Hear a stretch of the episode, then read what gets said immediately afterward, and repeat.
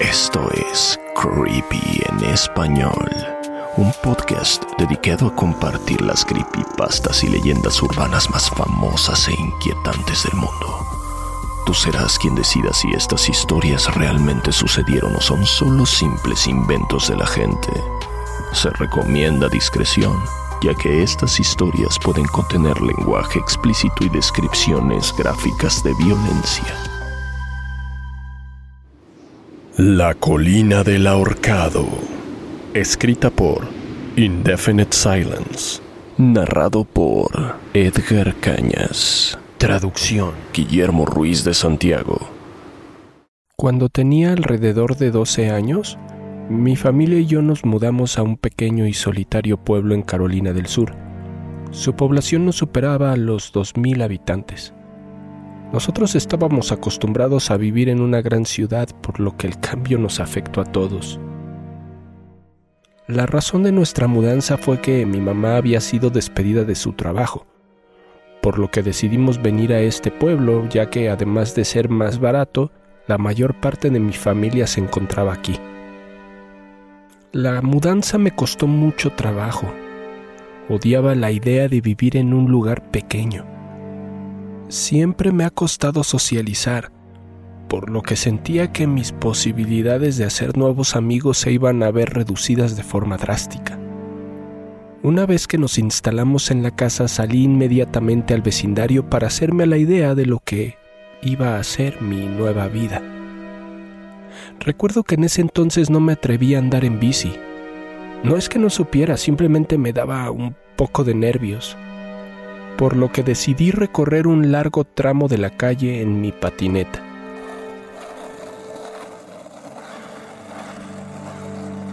Y así fue como conocí a Terry. La primera vez que lo vi estaba sentado afuera de la entrada de su casa.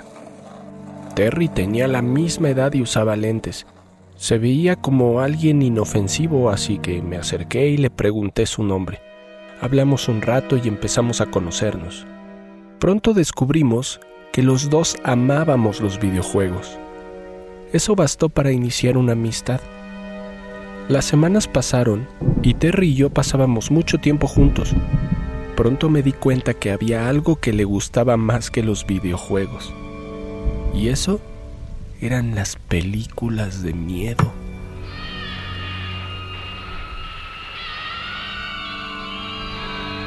Yo la verdad era una gallina las evitaba a toda costa, pero Terry era la única persona del pueblo que podía considerar mi amigo.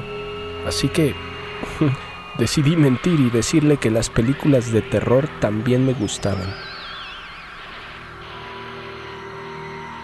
Creí que esa pequeña mentira no iba a afectar nuestra amistad, pero entonces cuando me invitó a su casa me di cuenta que Terry era un verdadero fanático del cine de terror. En su habitación tenía repisas llenas de figuras y juguetes de monstruos y asesinos. También coleccionaba VHS de películas espeluznantes, todas las que se hubieran estrenado en los últimos años al igual que algunos clásicos. Siempre que nos reuníamos le gustaba espantarme trayendo algún muñeco de Freddy Krueger o obligándome a ver alguna película de terror con todas las luces apagadas. Su habitación no era muy bonita, eh, tenía como un aire siniestro. Las paredes estaban sucias y llenas de agujeros. Todo se sentía sucio, decadente. Un día cuando por fin terminamos de ver la mayor parte de las películas de terror de su colección y cuando creí que mi martirio por fin estaba por terminar, Terry empezó a contarme historias de terror, mm, leyendas urbanas, anécdotas del pueblo. Digo, yo a pesar de ser un cobarde con esos temas realmente era escéptico, por lo que no creía mucho en todas esas historias que Terry contaba. Pero todo cambió cuando me habló de la colina del ahorcado. Fue más o menos un año después de conocernos. Terry y yo estábamos dando una vuelta en bici por el vecindario. Para ese entonces Terry prácticamente me había obligado a usar mi bici de forma habitual.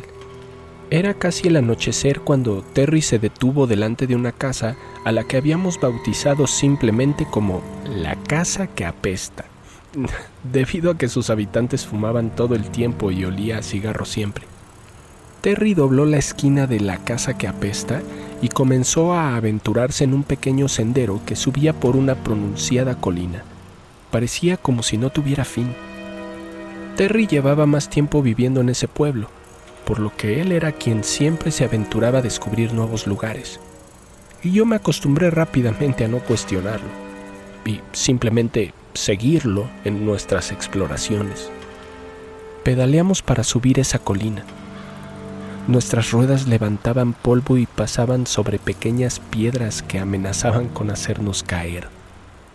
Los árboles comenzaban a aglomerarse del lado izquierdo y del lado derecho casi alcanzaban a tocarse los unos con los otros bloqueando en gran parte la luz del atardecer.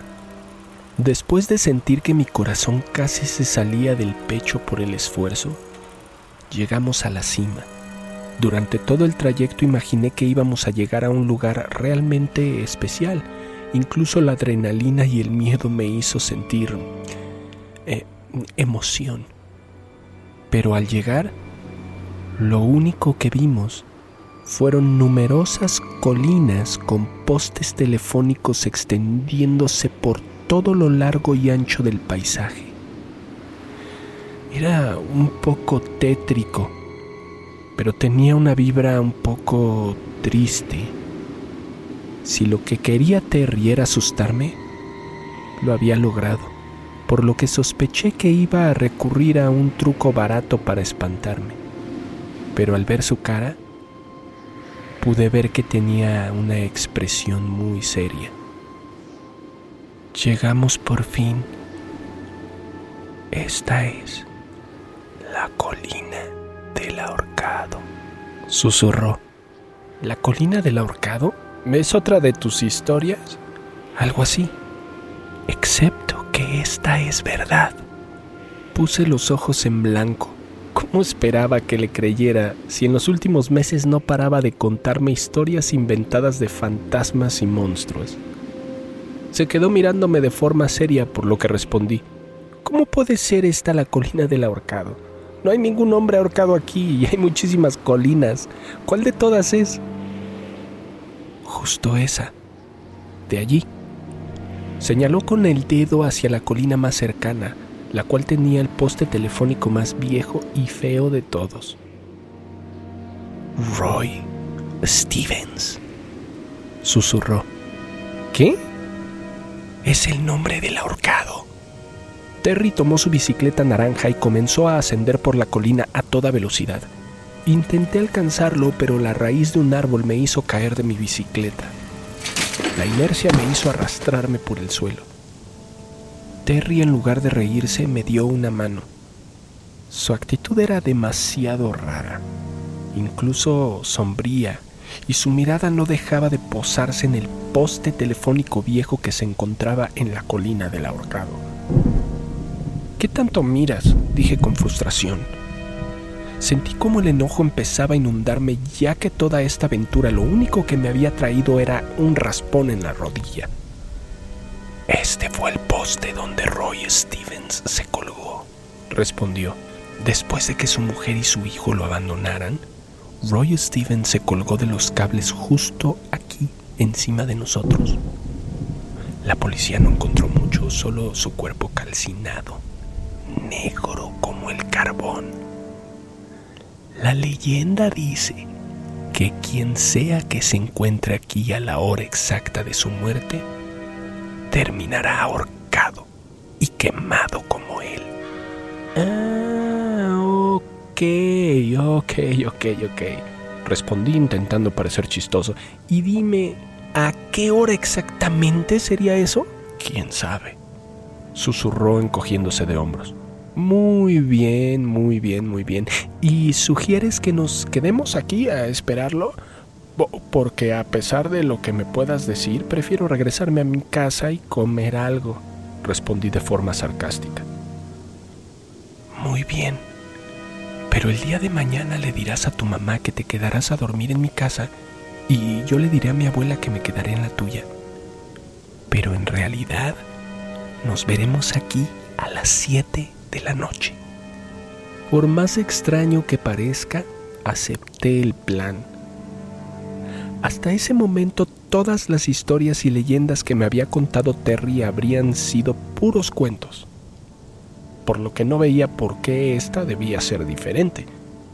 Además, pasar tiempo con Terry era, era, era muy divertido.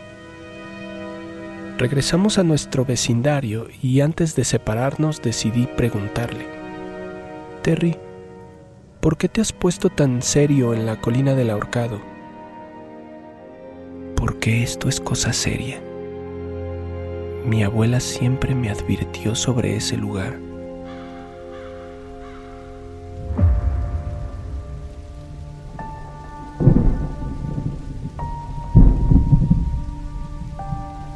Esa noche tuve una pesadilla horrible. No puedo recordar exactamente de qué se trataba, pero recuerdo que el poste telefónico aparecía en mis sueños. A pesar de que era una noche calurosa, yo me desperté sintiendo escalofríos.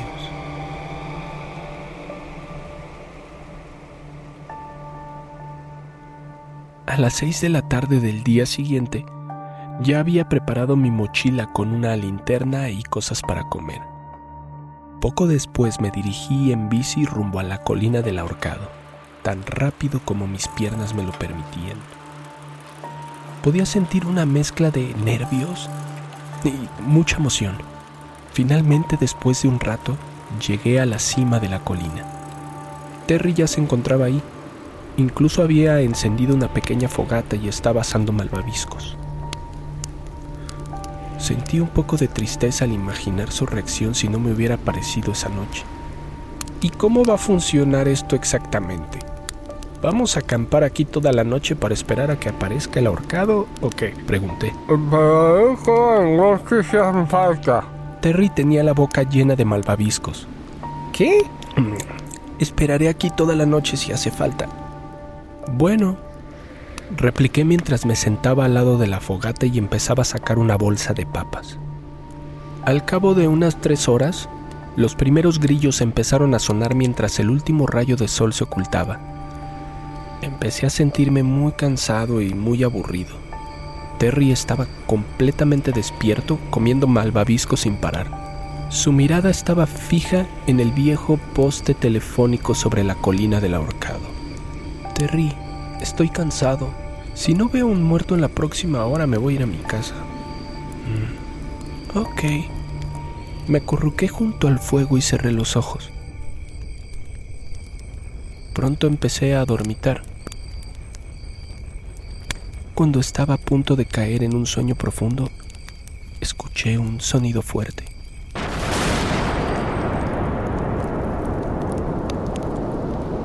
Que retumbó por todas las colinas. Me desperté de inmediato. Terry no estaba por ningún lado. La fogata seguía encendida, miré por todos lados. Finalmente volteé la mirada al viejo poste telefónico sobre la colina del ahorcado. Tuve que tallarme los ojos para poder distinguir que hasta arriba del poste había una silueta. La silueta de Terry. Tomé mi bicicleta y comencé a dirigirme hacia el poste a toda velocidad. Cuando me encontraba descendiendo por la colina, la cadena de mi bicicleta se zafó y perdí el control. Terminé arrastrándome por la tierra, rasguñándome cada parte de mi piel. No pude tomarme ni un minuto para ver mis heridas. La adrenalina bombeaba por todo mi cuerpo. Me encontraba al pie del viejo poste telefónico.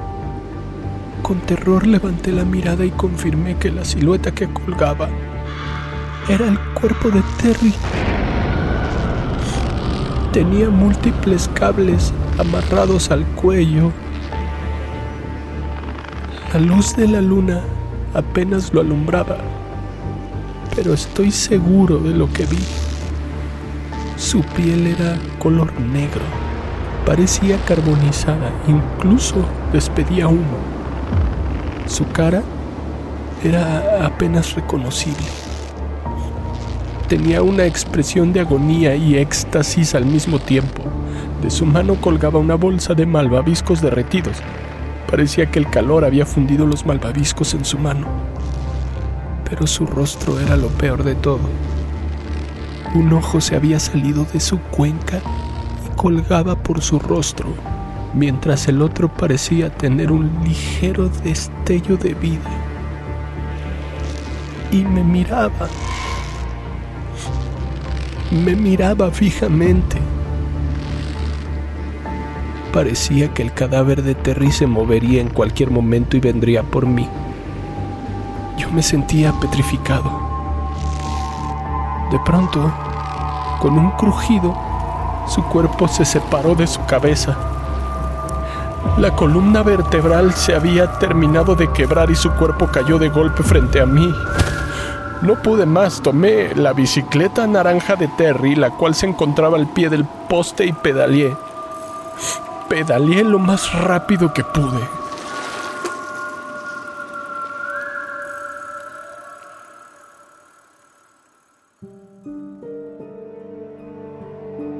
La investigación policial no llegó a ningún lado. Rastrearon toda la zona, pero no encontraron ningún cadáver. Les rogué que buscaran en la colina del hombre ahorcado, pero dijeron que no encontraron nada, solo mi bicicleta tirada y el rastro de la fogata apagada. Cuando la abuela de Terry se enteró de la desaparición de su nieto, solo se limitó a sentarse en su mecedor abrazando una fotografía de su nieto. Al poco tiempo murió. El evento impactó a toda la comunidad. Las pertenencias de Terry, sus figuras de monstruos y películas de terror fueron vendidas en una venta de garage. Mi familia y yo nos mudamos para siempre de ese lugar. Ahora ya han pasado varias décadas y el recuerdo de Terry me ha acechado desde siempre. Su piel chamuscada, su cuerpo colgando del poste telefónico y esa peculiar mirada. Comencé a tomar terapia para poder superar ese suceso y mi terapeuta logró convencerme de volver al pueblo y visitar la colina del ahorcado. Ella estaba segura de que todo esto habría sido una alucinación o un invento de infancia. Visitar el lugar me haría dejar atrás todo esto y me confirmaría que todo había sido producto de mi imaginación. Nunca debí haberla escuchado. El día de ayer visité la colina del ahorcado y pude ver que, enredado en los cables del viejo poste telefónico, se encontraba una vieja bolsa de malvaviscos derretidos.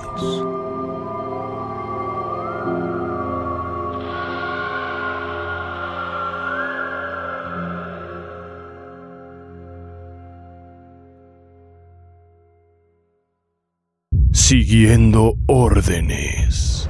Narrado por Fernando Hernández. Traducción. Guillermo Ruiz de Santiago. La historia que están a punto de leer es una que durante los últimos 70 años se ha dejado marchitar en los corazones de los pocos que la recuerdan. De los 12 que estábamos presentes aquel día, solo quedo yo, y mi propio fin se acerca rápidamente. Escribo este relato con la mano temblorosa únicamente para consolarme en mis últimos momentos. Y espero que cualquiera que pueda descubrir este documento se abstenga de juzgarme a mí o a mis compañeros. Recuerdo perfectamente estar sentado en una tienda de campaña con otros soldados a las afueras de Berlín, acurrucados alrededor de una radio y escuchando los juicios de los mayores enemigos de la humanidad fingían demencia. Se declaraban culpables, relataban con angustia cada detalle y cada uno de los crímenes cometidos por su mano o bajo su vigilancia. Mis favoritos, sin embargo, eran los que se declaraban inocentes, los que decían, solo seguíamos órdenes, Tuve que preguntarme qué diría yo si hubiera tenido que declarar. ¿Qué diría si me pidieran que justificara mis acciones en la guerra? Creo que sé exactamente lo que diría, y sería lo mismo que aquellos hombres odiados por el mundo entero.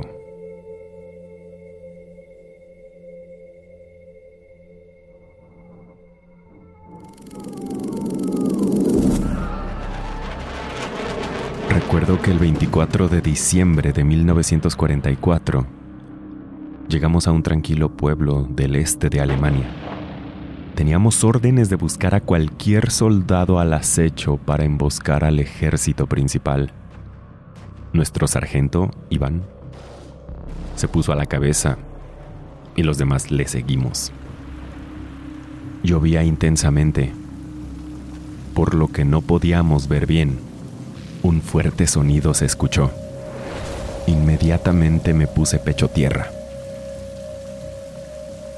pude oler pólvora y escuchar un golpe en la tierra a unos 30 metros por delante de mí.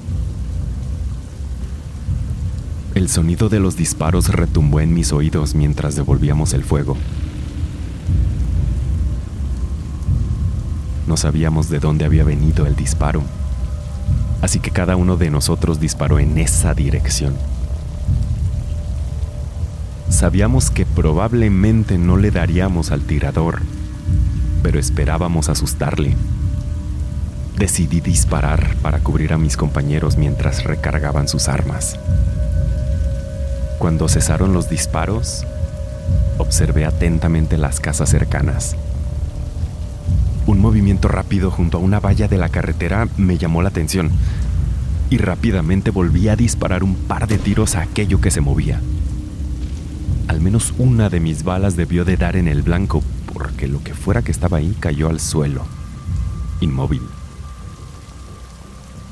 Permanecimos inmóviles durante algún tiempo, esperando el fuego de respuesta. Como no llegaba, Iván se agachó y se acercó en silencio al cadáver. Le tomó el pulso y volvió hacia nosotros. Lo tenemos, dijo. En sus ojos vi algo que no había visto antes. Una especie de profunda tristeza y pesar. Por más que le insistí, no quiso decirme por qué. Nos pusimos en pie y nos acercamos despreocupadamente a la casa de donde había salido aquella figura.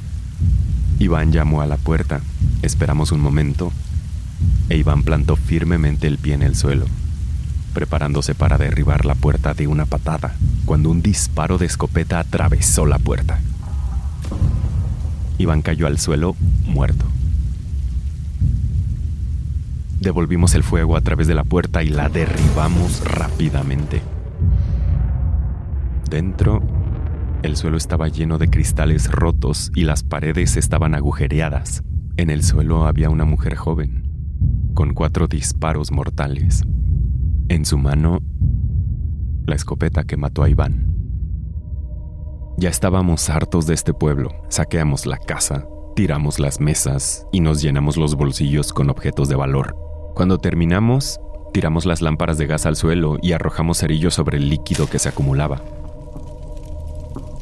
Dejamos la casa en llamas. Solo cuando nos quedamos en silencio fue que escuchamos los lamentos.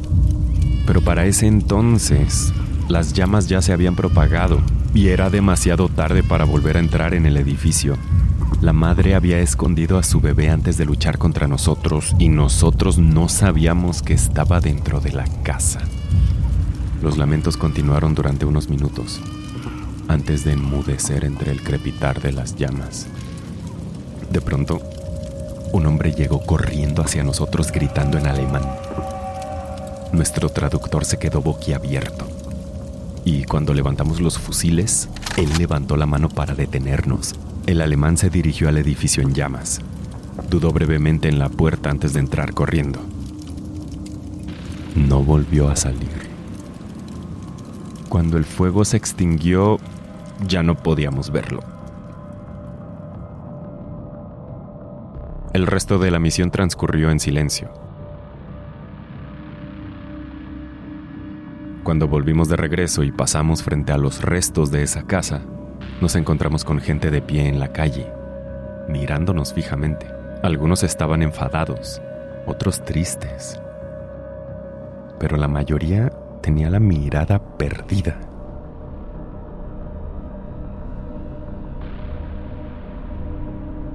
Todavía veo esa mirada en mis pesadillas. Toda la casa había quedado calcinada y pude ver en el interior el esqueleto de un hombre aplastado bajo una viga de madera y una pequeña colección de huesos deformes en sus brazos.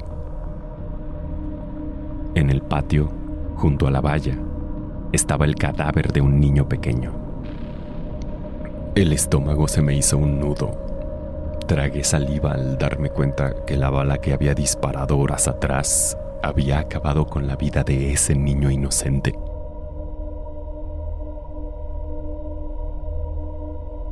Aquella noche todos tuvimos pesadillas.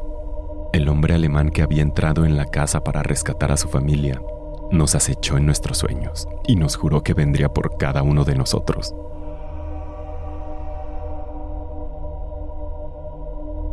Nos consolamos los unos a los otros, repitiéndonos que nosotros solo estábamos siguiendo órdenes. Al día siguiente intentamos dedicar toda nuestra energía en continuar esta lucha para no pensar en el hombre que gritaba y en el bebé que lloraba. Y así es como han sido el resto de nuestros días y el resto de nuestras vidas. Luchar día y noche para intentar no pensar. No pensar en el hombre que gritaba. No pensar en el bebé que lloraba. Con el paso de los años, uno a uno hemos ido muriendo uno de nosotros se cayó de una torre en construcción. Otro tuvo una forma agresiva de cáncer que apareció de repente en su cerebro. Otro envenenado de forma accidental. Ninguna de estas muertes fue obvia, pero siempre fue sospechosa para nosotros porque lo sabíamos. Todos sabíamos lo que pasaba. Llegó un día en que solo quedábamos dos, Joseph y yo. Viene por mí. Ha llegado mi hora, me dijo Joseph una noche cuando me visitó. Me habría gustado consolarlo, asegurarle que todo era una coincidencia. Pero ambos sabíamos que no era así. Aquella noche, Joseph lloró en mi hombro y yo en el suyo. Lo siento mucho, dijo. Yo también, respondí. Al día siguiente, se pegó un tiro en su apartamento. Eso fue hace una semana. Y ahora sé que me toca a mí. Sé que viene. Cada noche mientras duermo, veo a ese hombre alemán, me mira a los ojos y sonríe. Cada noche sonríe más. Anoche empezó a hablar en voz baja tan baja que no pude oír.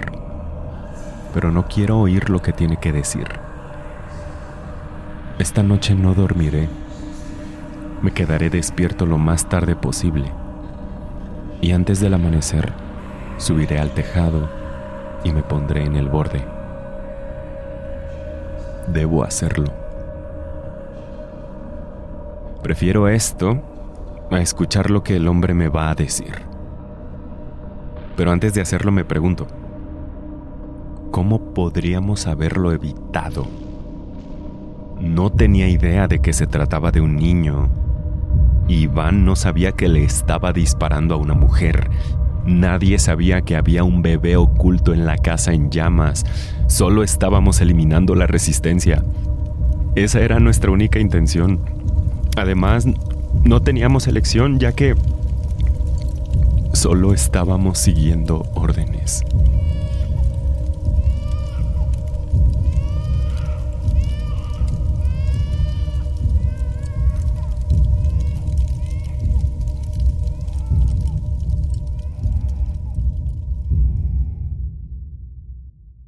Creepy en español fue creado por John Grills y producido por Guillermo Ruiz de Santiago.